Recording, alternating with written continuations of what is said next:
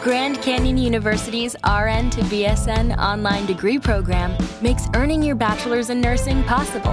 Balance online coursework with local in person clinicals to position yourself for potential leadership opportunities in the time you have from wherever you are, leaving room for what matters. Achieve your goals with your personalized plan and team behind you. Find your purpose at Grand Canyon University. Visit gcu.edu.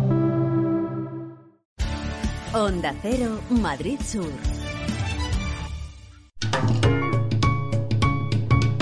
Lubricantes Total patrocina Auto FM. Lubricantes Total. Mantén tu motor más joven por más tiempo.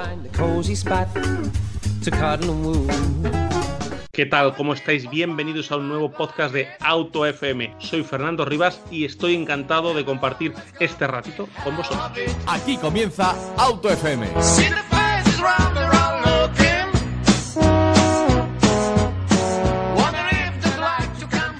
Arrancamos, eh, arrancamos un podcast más de, de Auto FM y como siempre gracias, muchas, muchas gracias por estar ahí. José Lagunar, ¿cómo estás? Hola Fernando, encantado de estar aquí contigo otro ratito, después de haber estado en agosto de forma un poquito más esporádica, ya con ganas de retomar el curso escolar y estar por aquí todas las semanas rigurosamente hablando de lo que más nos mola, de coches. Efectivamente, que vuelve el cole, vuelve el curso, vuelven, eh, bueno, pues ya todos los que tenemos niños y los que no, a sufrir de esa hora punta de entrada a los coles, es ahora donde, bueno, pues eh, hay que llevar a los niños al colegio y ya sabemos cómo son los niños, que si un día no quiero desayunar, que si me mancho a última hora, que si luego tengo ganas de hacer pis cuando voy saliendo, todas esas prisas que se van acumulando, José. Tú... Fernando, me lo estás diciendo tú desde con el corazón en la mano, porque eso solo lo puede relatar así de bien en primera persona un padre, ¿eh? Efectivamente, todos lo hemos sufrido, padres y tíos y, y todos los que con los niños por la mañana lo, sufrimos. Bueno, que suena un poco, ¿no? Pues en tono de broma, ¿no? El, ese típico eh, momento crucial donde va a salir por la puerta el niño, quiero ir al baño, no, ahora no, o ese momento que acabate la leche, que es la hora, ¡bum! Y se tira la leche encima, hay que cambiarlo. Todo eso, José, es, eh, no deja de ser una anécdota en sí, si no implica que salgamos por la puerta de casa con prisas. Las prisas no son buenas consejeras para hacer ese trayecto del punto A al punto B. Y te hablo, José, del trayecto de casa al cole, tal cual. Me da igual que sea en bici, en patinete, andando o en coche. Sí, efectivamente, las prisas no son buenas consejeras para nada absolutamente, pero si hablamos de seguridad vial, muchísimo menos, y si hablamos precisamente del momento de ir al cole o de recoger a los niños del cole, lo has dicho muy bien, además no es solo cuestión de ir en coche. Esas prisas son malas, tanto si vamos andando en patinete, en bici, en bus, en coche, da igual. Y sabes que hay un remedio que además es gratis para no ir corriendo al cole, Fernando. Espera, que cojo papel y boli. Venga, ya, suelta, que, que me lo apunto. Mira, solo es una palabra y se dice madrugar. Que seguro que a la mayoría nos fastidia un montón. A mí no, pero a mucha gente le fastidia madrugar pero la mayoría de problemas que tenemos en seguridad vial dentro del camino escolar, dentro del entorno escolar, se soluciona simple y llanamente madrugando 5 o 10 minutos más. Efectivamente, ese es un muy buen consejo. Lo hablábamos el otro día, ya sabéis que tenéis todos nuestros podcasts en cualquier plataforma de podcast donde, donde entréis, AutoFM está presente y si lo queréis tener todo juntito y más fácil y con artículos y con fotos en autofm.es. Hablábamos el otro día, José, contigo también y con Alberto Martínez, nuestro experto en movilidad, hablábamos de las prisas del car sharing, que, que bueno, pues hay, es, es otro ejemplo, que te subes con prisa en el car sharing, no con prisa, sino que como te pagan por minutos, vas a toda leche y... Bueno, te cobran, te cobran, porque si te pagaran, ibas tranquilamente. Ah, bueno, he dicho te por- pagaran, ¿no? No, perdón, Sí, te sí. cobran. Te cobran por minutos y, y muchas veces descuidamos, nos ponemos el cinto tarde, no colocamos bien los espejos para ganar tiempo y en este caso pues pasa lo mismo. Si salimos antes, no vamos con, ese, con esa prisa y es tan sencillo, tan fácil como madrugar un poquito más. De todos modos, eh, queríamos hablar contigo también, José, eh, ya no solo como miembro de AutoFM, sino en este caso como CEO de Rive Kids, porque habéis lanzado una nota de prensa ¿eh? hace bien poco, también lo tenéis en autofm.es, lanzabais ese estudio del calor ¿no? que acumula un coche en verano para, ojo, para eh, no descuidarte de dejar un niño dentro. Hace poco, hace escasos dos, tres días, ha habido un caso en este caso fue, no fue un olvido de la madre, sino fue un descuido que se, dejó la llave dentro, se bajó, cerró la puerta para sacar al niño por detrás y, clan, y se le cerró el coche y la policía local, pues bueno, eh, el coche estaba al sol, rompió cristal. Ese estudio que hizo Rive nos, nos ponía, eh, bueno, pues eh, luz sobre sombra, claro sobre oscuro de lo importante que es no descuidar el tema de la hidratación y de todo en el coche. Y ahora volvéis con otro nuevo estudio, José. Sí, en esta ocasión nos hemos atrevido a hacer un perfil psicológico de las familias en su relación con la seguridad vial, precisamente en esto que estábamos hablando del entorno escolar. Hemos querido reflejar eh, cinco perfiles diferentes sobre los que queremos que las familias reflexionen y piensen realmente en qué grupo están, porque si les preguntamos a todos, van a decir que por supuesto son una familia modelo responsable en seguridad vial que jamás comete ninguna infracción y mucho menos cuando lleva a los niños al colegio. Pero queremos poner sobre la mesa otros perfiles de familias para que se miren dentro de verdad y puedan reconocer que a veces pueden ser familias que hacen alguna excepción porque tienen prisa y entonces ya no son la familia modelo responsable. Vamos, si quieres, eh, José, vamos si quieres a, analizar un poquito punto por punto esos, tipos de familia, que me parece muy, muy interesante. Vamos a empezar eh, de, de, mejor a peor, vamos a decirlo así, permitirme la expresión. El primer tipo de familia en ese estudio, ¿cómo lo habéis denominado vosotros? A ver, no me han dejado los compañeros. Yo les habría llamado oyentes de Auto FM. Pero los compañeros no me han dejado y me han dicho que, llamemos la familia modelo, los responsables. Y que por supuesto todos son oyentes de Auto FM. No me cabe la menor duda. Son familias realmente comprometidas con la seguridad vial y con la seguridad vial de sus hijos y nunca, estén los niños o no en el coche, van a aparcar en doble fila, nunca van a cruzar la calle por un lugar que no sea el adecuado y mucho menos sin mirar, nunca se van a saltar un paso de eh, un semáforo en rojo para peatones aunque no vengan coches y siempre van a llevar al niño en el sistema de retención infantil bien ajustado aunque sea un trayecto de dos metros. Fíjate que he dicho solo cuatro cosas y solo con esas cuatro cosas, el hecho de nunca jamás aparcar en doble fila o nunca jamás cruzar por un sitio que no es el adecuado, creo que nos hemos cargado a un porcentaje de la población grandísimo. Efectivamente, con solo cuatro detalles que nos has hecho llegar. Bueno, luego, eh, esto es lo perfecto, digamos, pero siempre muchos queremos ser perfectos, pero a veces eh, las circunstancias, ¿cuál es el segundo escalón, digamos, de, de bajada hacia la responsabilidad en la seguridad vial? Bueno, pues son familias responsables por norma general, pero hoy tengo una excepción y normalmente esa excepción es la prisa. Por eso iniciábamos el podcast hablando de madrugar, que hay a quien no le importa, pero hay a quien le fastidia un montón. Sin embargo, madrugar muchas veces es no tener que tener esa excepción. Y es que un niño va a entender perfectamente si una vez aparcamos en doble fila porque tenemos prisa para ir al colegio, que las normas de circulación son solo si no tienes prisa. Si tienes prisa, te las puedes saltar un poco. Y ojo con ese mensaje cuando los niños lo captan con 5, con 6, con 7, con 8 años. Ellos van a aprender que, aunque ese día tengamos prisa, es que da igual. Ellos van a aprender que cuando tengan prisa pueden cruzar por cualquier lado. O que cuando tengan prisa van a poder aparcar en doble fila. Aprender por imitación, José. ¿Perdona? Aprender por imitación. Por supuesto que aprenden por imitación. Incluso aunque ellos no sean conscientes, si un día seguramente no se den cuenta, pero en el momento que eso se produzca tres o cuatro veces, esos niños van a entender perfectamente que cuando hay prisa se puede aparcar en cualquier lado porque, total, el policía, como es un momento, no nos va a decir nada. Y el gran problema de esto no es la educación que da esa familia a su propio hijo, y seguro que ahora se me van a tirar todos encima, es que ese coche aparcado en doble fila, que ojo, hay miles, cientos de miles en las entradas y salidas de los colegios en España cada día, ese mal ejemplo no le está dando solo a sus hijos, le está dando absolutamente a todos los niños que hay entrando y saliendo del cole. Y claro, al cole los niños van a aprender.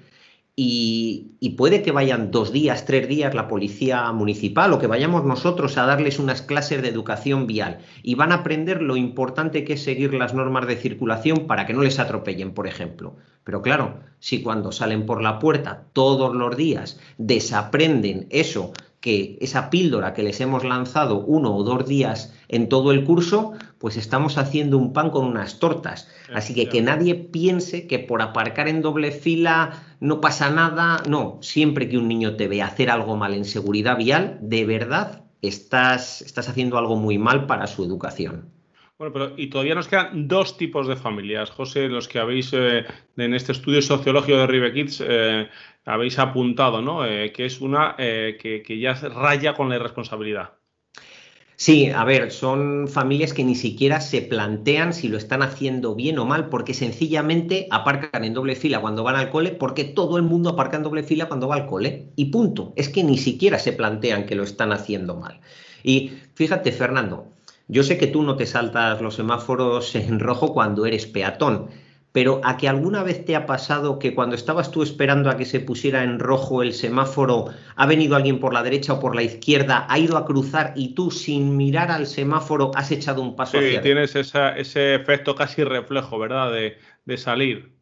Efectivamente, pues ese efecto reflejo es el que tienen muchas familias que ni siquiera se plantean que lo están haciendo mal.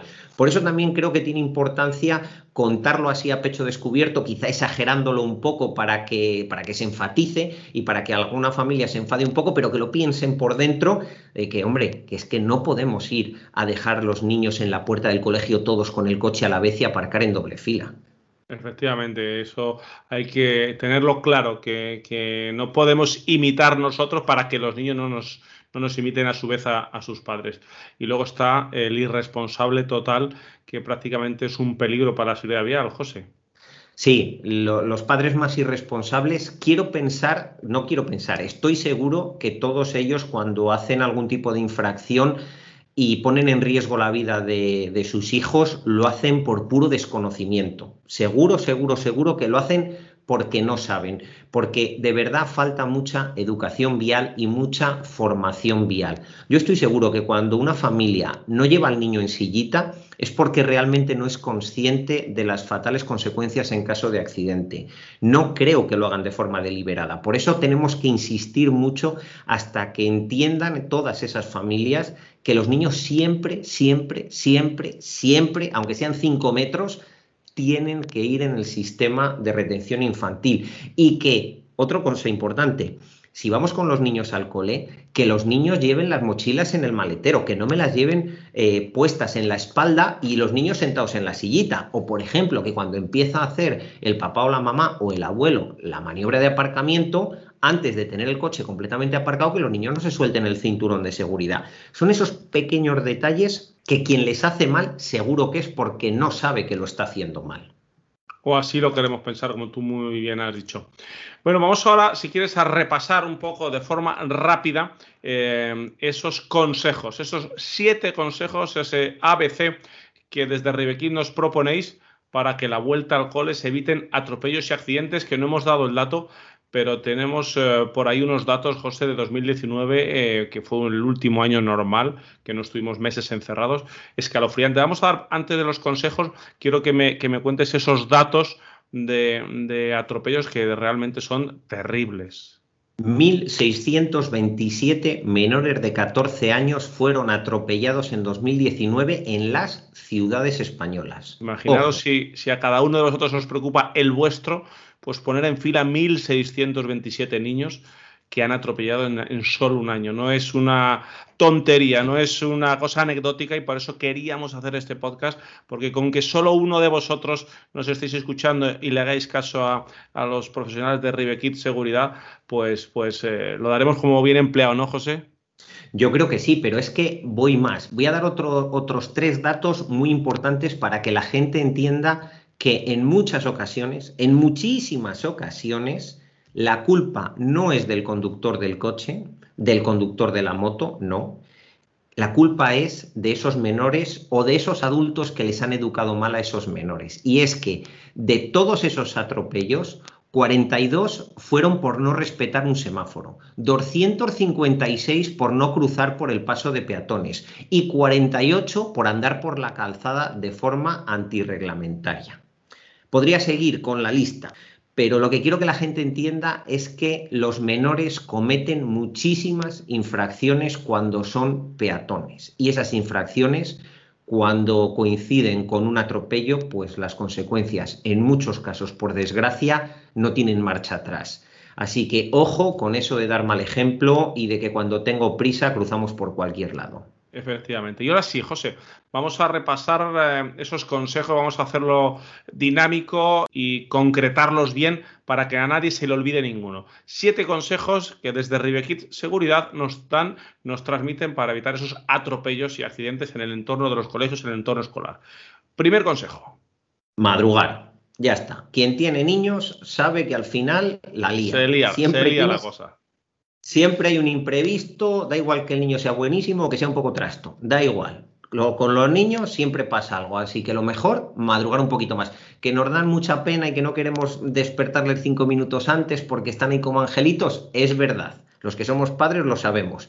Pero pensamos el día que nos ha dado mucha guerra y nada, cinco minutos antes, arriba, Arriba, para- eso es. para tener margen de maniobra. El segundo es dar siempre, siempre buen ejemplo. Estemos con nuestros hijos o seamos ciudadanos que no tenemos hijos o que están los niños ya en el cole y nosotros vamos por la ciudad.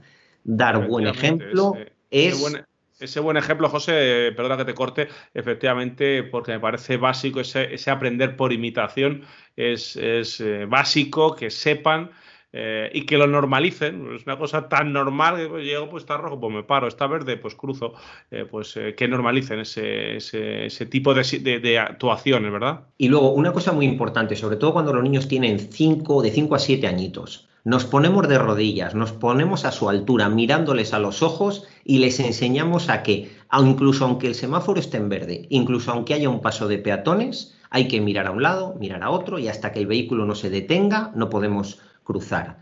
Hay que ponerse a su altura y que entiendan que el casco no solo hay que llevarle, hay que llevarle de su talla, bien ajustado y bien abrochado.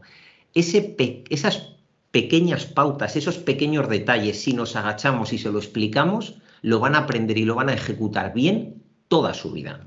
Efectivamente. Tercer consejo. Pues muy sencillo, no caminar nunca por la calzada, siempre por las zonas señalizadas, absolutamente siempre, aunque haya que dar un rodeo. Los niños tienen que entender que la acera es para el peatón y la calzada para el coche, así que eso es irrenunciable. Eso es una cosa que, debemos huir de la calzada porque los conductores eh, muchas veces cuesta ver un peatón. Hemos hablado muchas veces con José de los HADAS, esos sistemas de ayudas a la conducción, que muchas veces les cuesta reconocer peatones. Imaginaros un, un- conductor en entornos de, baja visibilidad. eh, bueno, pues es, eh, primordial que, para eso están las aceras. Cuarto consejo. Las mochilas en el maletero. Punto. Eso es indiscutible. Una mochila dentro del habitáculo es un proyectil en potencia, con lo cual siempre, siempre, siempre al maletero. Eh, y también, José, que un día me lo dijiste a mí cuando íbamos juntos, eh, en el asiento del acompañante, incluso si vas, eh, el niño va atrás, tú vas conduciendo y muchas veces el asiento del copiloto va vacío. Tampoco hay las mochilas. Tampoco hay las mochilas, las mochilas siempre en el maletero. De hecho, hace pocos días eh, abríamos un hilo en Twitter junto a Tesla para Todos y a David Montero, porque el nuevo Tesla Model Y o Y, no sé cómo se dice, eh, o cómo le denomina la marca, eh, no tiene bandeja que separa el- lo que hay en el maletero con el resto del habitáculo. Y había un pequeño debate al respecto, y es que cualquier cosa que no esté perfectamente delimitada de lo que es el habitáculo siempre va a ser un proyectil en potencia. Podrá ser más raro, más frecuente, menos frecuente, más probable o menos que eso se traduzca en daños para los ocupantes. Pero como no hay daños para los ocupantes es si las mochilas están en el maletero. Así que, punto pelota. No aparcar nunca en doble fila. Ya está. Es que en doble fila se producen situaciones, aunque tú llegues, el coche eh, lo dejes en doble fila porque el resto están aparcados y no venga nadie ni por delante ni por detrás, al final se van a, suceder situaciones de peligro, ¿verdad? Esa puerta abierta, cuando tú vuelves al coche, el que te eviten otros conductores y, sigan habiendo más doble fila. Evitar, José, la doble fila. Siempre evitar la doble fila. Y en el entorno escolar, todavía más. Lo que no entiendo es cómo sigue habiendo policías municipales a nivel general, ¿eh? en todas las comunidades autónomas, en todos los municipios, que siguen permitiendo la doble fila en la entrada y salida de los colegios. Yo comprendo que es algo muy difícil de gestionar, pero permitir la doble fila no es una forma de gestionarlo, es una forma de mirar hacia otro lado a un problema. Efectivamente. Bueno, y con esos siete consejos. No, no, que nos eh, falta el séptimo. Ah, nos falta el séptimo, perdón, perdón, perdón. El séptimo es el, aquellos que circulamos por zonas escolares, haya señal de 20 o no haya señal de 20, tengamos niños o no. Sea la hora que sea, si hay cerca un colegio, se puede cruzar un niño. Así que, por favor, ahí sí que hay que ir de verdad con mil ojos y a 20 kilómetros por hora. El resto de restricciones que nos están imponiendo últimamente de reducir las velocidades hasta casos casi extremos eh, son todos discutibles de una forma o de otra. Pero cuando estamos cerca de un parque, cerca de un colegio, imprescindible de verdad que todos como conductores tengamos mil ojos y reduzcamos muchísimo la velocidad. Con estos siete consejos, con este aviso a tener eh, precaución y a cumplir una serie de normas eh, cerca de los colegios, José, que creemos y queremos que lo pongáis en práctica y nos enteremos, como hemos dicho antes, José, satisfechos si hemos conseguido que alguno de esos 1.627 menores que en 2019 sufrieron un atropello, pues eh, no es atropellado. Sí, sí, a ver, el objetivo, por supuesto, es llegar a cero atropellados en las ciudades, sean menores de 14, mayores de 14 o mayores de 65. Tenemos que conseguir que haya cero atropellos y te advierto una cosa, la receta de sacar a los coches de las ciudades no nos va a dar cero atropellos, nos podrá dar cero atropellos de coches a peatones, pero a la vista está que elementos como por ejemplo los patinetes nos están dando atropellos. Pues José Lagunar, muchas gracias eh, por este ratito de radio, muchas gracias por preocuparte tanto de la seguridad infantil y eh, mandarte un, fuerte abrazo y que nada, que nos escuchamos aquí enseguida. Ya tenemos la tertulia enseguida, todos los podcasts aquí en, en AutoFM. Perfecto, ya con ganas de ir a ese estudio de Onda Cero, ya vamos, ganas, ganas de radio de verdad ganas de radio verdad, efectivamente. Si tardáis un poquito en escuchar este podcast, a lo, mejor ya estamos en Getafe, al lado del ayuntamiento, en Onda Cero Madrid Sur, allí los viernes a partir de las 7 de la tarde.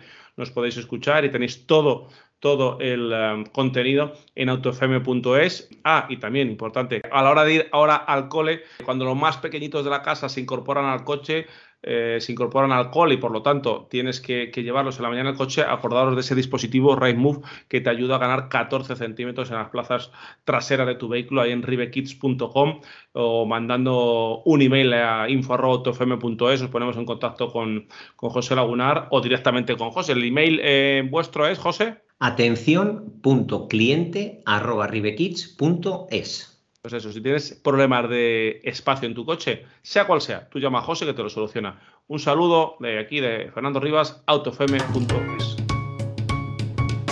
Lubricantes Total te ha ofrecido Auto FM. Lubricantes Total. Mantén tu motor más joven por más tiempo.